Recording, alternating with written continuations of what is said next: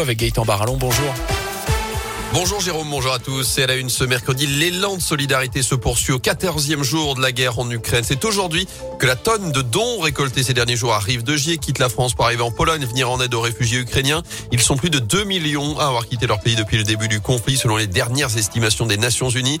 Et certains d'entre eux vont notamment pouvoir être accueillis à Saint-Paul-en-Jarret, dans la Loire. D'après le progrès, l'ancienne poste est en train d'être aménagée pour accueillir deux familles ukrainiennes. Elle va se transformer d'ici quelques jours en appartement d'urgence. Sur le terrain, une nouvelle trêve annoncée ce matin à partir de 8 heures pour évacuer les civils. Annonce de l'armée russe alors que 300 000 civils restaient coincés hier à Mariupol au sud-est du pays selon Kiev qui accuse les Russes de ne pas respecter le couloir humanitaire mis en place. Hier, le président américain de son côté remis la pression sur la Russie. Joe Biden a ordonné un embargo sur les importations de pétrole et de gaz russe. Le Royaume-Uni va également stopper les importations d'ici la fin de l'année. Après deux années de crise sanitaire, comment se porte le secteur de l'hôtellerie-restauration dans la région L'UMI, l'Union des métiers et des industries de l'hôtellerie-restauration Auvergne-Rhône-Alpes a décidé de prendre le pouls des cafetiers, des hôteliers, des restaurateurs et des discothécaires de la région.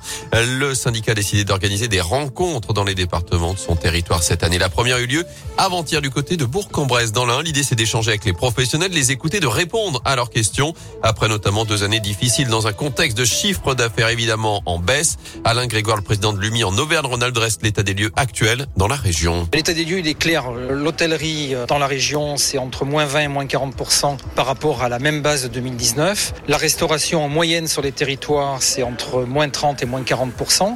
Là, la reprise s'opère, mais elle a été obérée par rapport euh, aux mesures euh, sanitaires de décembre, janvier et, la crise quand même dure jusqu'à aujourd'hui. Les activités sont repartent, mais pas dans le rythme de 2019. La relance est l'État y participe, le Conseil régional également y participe fortement pour relancer la dynamique touristique sur nos territoires. Et aujourd'hui, l'UMI souhaite négocier avec les pouvoirs publics sur un allongement de la durée de remboursement du PGE, le prêt garanti par l'État. Les professionnels ont un délai de 4 ans pour le rembourser. Ils souhaiteraient plutôt 8 à 10 ans. La campagne électorale, Emmanuel Macron toujours largement en tête dans les sondages de président sortant accrédité de 33,5% des intentions de vote selon une nouvelle étude ELAB publiée dans l'Express ce matin.